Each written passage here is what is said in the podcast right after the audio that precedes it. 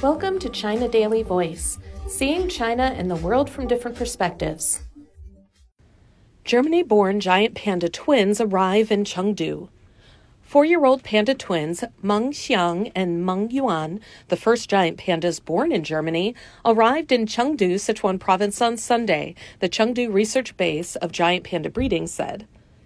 After a farewell ceremony at the Zoo Berlin earlier this month, attended by visitors, the pandas were put on a flight to China on Saturday afternoon. Staff members from the German zoo accompanied the twins on the flight. As agreed to by China and Germany, the twins were sent to the Chengdu base, an institution for panda scientific research and breeding.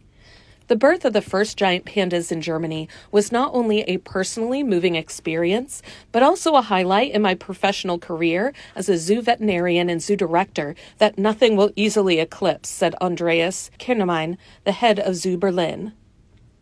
Born on August 31, 2019, the Panda twins had their fourth birthday this summer. In 2017, the twins' parents, Meng Meng and Jiao Qing, were sent to Berlin from Chengdu and were the only two giant pandas in Germany at the time. At birth, the twins were as light as a bar of chocolate and were dependent on their mother's care, according to the zoo. The twins have brought Berliners and many tourists a lot of joy in recent years, said Berlin Mayor Kai Wegner at the farewell ceremony. It's time to say goodbye. Zoo Berlin recently released a collection of video footage on social media platforms showing the twins' growth over the past four years. The zoo also launched a campaign to collect paintings and illustrations of the twin pandas. Fans in Germany sent their submissions this month, which were sent to China along with the twins. Zoo Berlin said it will not be too hard for the panda parents to be without the twins, as they've been living separately for two years. The period between one and three years is the most active stage of a giant panda's development when they spend most of their time playing, exploring, and climbing trees. Captive male giant pandas become sexually mature around the age of six.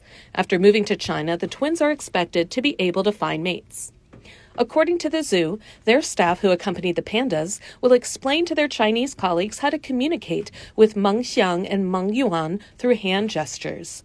This year, at least 17 pandas have been returned to China from overseas countries, including the United States, France, and Japan. According to the Sichuan Provincial Forestry and Grassland Bureau, most of the pandas were returned this year due to the expiration of agreements. Some of the returns were delayed due to the impact of the COVID 19 pandemic, resulting in a large number of pandas coming back this year. That's all for today. This is Stephanie, and for more news and analysis, by the paper. Until next time.